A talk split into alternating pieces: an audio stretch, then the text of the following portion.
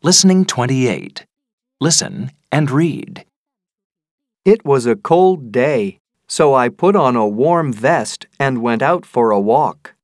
We saw some pigs. Some were big, but one was really little. I liked the little one best. One pig was ill, and a vet was looking after it.